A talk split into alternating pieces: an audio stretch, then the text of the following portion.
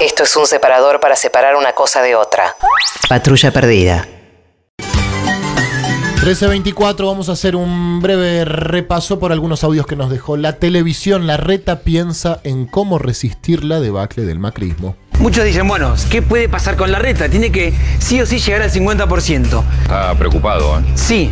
Y el corte de boleta, yo pensé que era mucho mayor, solo 1,8% fue el corte entre Macri y Horacio Rodríguez Larreta. ¿Qué dice entonces la gente de Larreta? Si Macri sigue bajando, nosotros vamos a seguir bajando.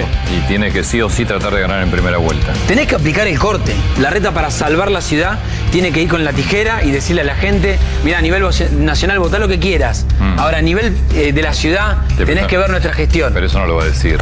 No lo va a decir, pero lo va a hacer. ¿Y cómo haces para no decirlo y hacerlo? ¿Qué va a repartir el militante de la reta? La boleta de la reta y la boleta de Alberto Fernández. Esas dos figuras.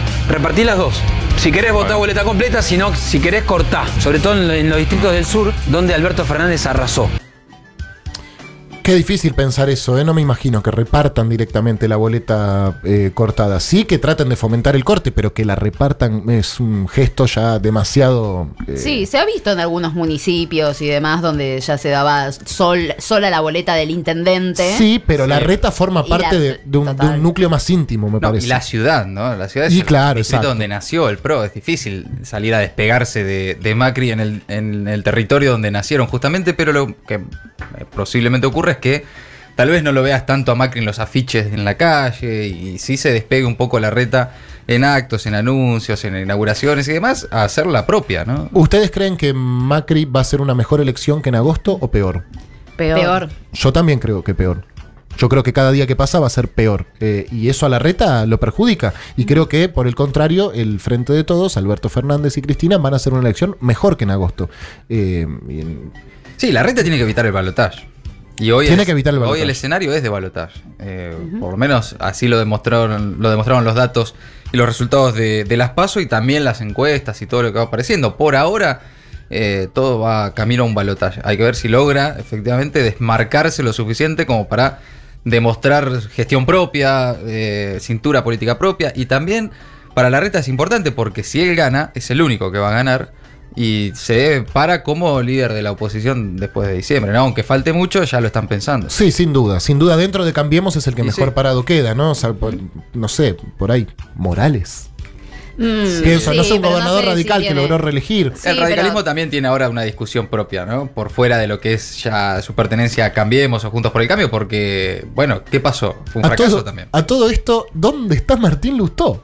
Bueno, ¿Dónde está? Es el pasó? primer candidato a senador por la ciudad de Buenos Aires eh, del oficialismo. Y ahí quedará Sacó 47 puntos, haciendo 46. la suya, la propia. Como, como como siempre. Sí, bueno, y le mandamos un saludo. Agentes de tránsito reclamaron mejoras en su situación contractual y justicia por los compañeros atropellados. Desde el obelisco donde se está llevando a cabo esta protesta que están pidiendo realmente que les dignifiquen las condiciones de trabajo mínimas, ¿eh? mínimo. 2.800 agentes de tránsito que no tienen, digamos, una, eh, un encuadre que les permita trabajar con tranquilidad, con dignidad, de que si algo les pasa, porque cualquier momento, cualquier día, algo podría pasar, si algo les pasa, al menos tengan la tranquilidad espiritual y hasta económica de que van a estar respaldados. No, si algo les pasa a ellos, bueno, quedan a la buena de Dios. Y acá está el tema, ¿no? Habrá que ver de qué manera eh, también ahora esto se va a encuadrar en lo que es la justicia laboral. Bueno, algo que se visibiliza a partir de, de- de la tragedia que significó el, el periodista, ¿verdad? Sí. Periodista eh, que atropelló a dos agentes de tránsito, la precarización laboral con la que trabaja. ¿no? Claro, hoy estuvo Lucas Martínez haciendo un móvil en Navarro 2019 y habló con los laburantes y decían que hay 3.000 agentes, de esos 2.500 son monotributistas que no tienen ART, no tienen obra social, trabajan bajo condiciones de riesgo, no hay ningún tipo de seguridad y laburan generalmente de noche y además le En la dijeron... calle, ¿no? Claro, en la Sí. calle le dijeron a, a Lucas Martínez que todos los días tienen hechos de violencia, pero aún así los funcionarios los obligan a ir a trabajar el día siguiente y a presentarse a trabajar como si nada hubiera pasado. Y pensemos, son monotributistas, como pasa en casi todo, en todas las dependencias del Estado, y la mayoría están así, donde las modalidades de contratación son muy frágiles. O sea, vos te oponés y te quedas sin trabajo, no te contratan más. Entonces tenés que eh, mantenerte en estas condiciones de riesgo sin ningún tipo de cobertura que pueda ayudarte en caso de que ocurra un accidente o una tragedia como la que pasó ahora y que se conoció. Este fin de semana exactamente, está, ¿se sabe la situación de él? ¿Está prófugo? ¿Está detenido? Está detenido. Ah, está, detenido. sí. Se Beppo. presentó una Ahí está, él está mostrando la tele en este momento. Sí. Beppo llega a tribunales. Bueno, cuando tengamos más información al respecto la daremos. Luis Majul está muy preocupado por la performance que puede tener Macri en los debates presidenciales. ¿Qué está haciendo Macri en este momento? Empezó a estudiar para los debates presidenciales. Amo la voz. Y atención, que hay un ruido al- alrededor de eso. ¿eh? Hay no quienes le dicen entiende nada. que a través de un decreto pida la anulación de los debates presidenciales. Después le voy a explicar por qué. Teme Macri, por supuesto, que entre el ex ministro Roberto Lavagna y el economista José Luis Esper piensen en el debate. Cierren los ojos un minuto. Sí, cierra Pero los ojos. terminen encerrando y responsabilizando de todos los males de la Argentina. Sí, claro. Y no solo de su, a mi entender, mala política económica que terminó de explotar en abril de 2018. Macri ha empezado a comprender cabalmente el rotundo fracaso de su estrategia de cerrazón, la voy a llamar yo, cerrazón. Cerrazón. ¿Por qué? ¿Qué la No Z? entendí el ¿Qué, pa- cerrazón. qué pa- qué- Cerrazón. qué era eso? ¿Era un, curso para aprender? Cerrazón. ¿Qué le pasó? Zorro, Ya, ya está emigrando, ya se, ya se siente en España. Está botanizando. Ferrazón. Bueno, Eh. me gusta, me gusta el, el- el, digamos, la línea, ¿no? Macri empezó a estudiar para el debate y está analizando suspenderlos. No estudié para hoy, maestra. ¿Quién pudiera, no? O sea, estudió media hora y dijo, ¿y qué tal? No, cancelado. Cancelado. Cancelado. Ni lo entiende, claro. Pero no, escúchame, es por ley. Me estás matando. Me, me estás matando. Sale la nueva de Peaky Blinder, domingo. Yo estoy a mil, te digo la verdad.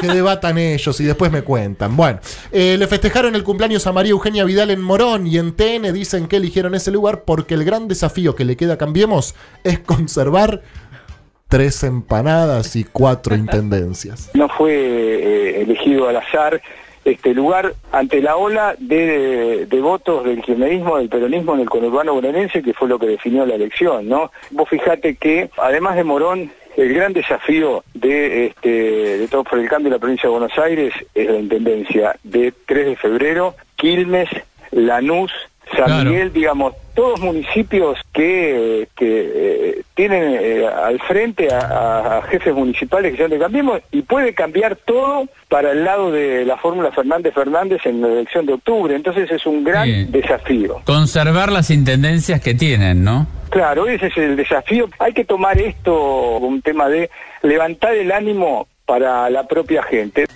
Bueno, está bien. Vinieron a construir los cimientos para los próximos 50 años y terminaron conservando cuatro intendencias que ni siquiera sabemos si las van a conservar, porque Lanús perdieron, Quilmes perdieron. Bueno, en Morón fin. también. Allá ellos. Eh, el Morón también, exactamente. El festejo de cumpleaños de Vidal dejó esta bonita perlita.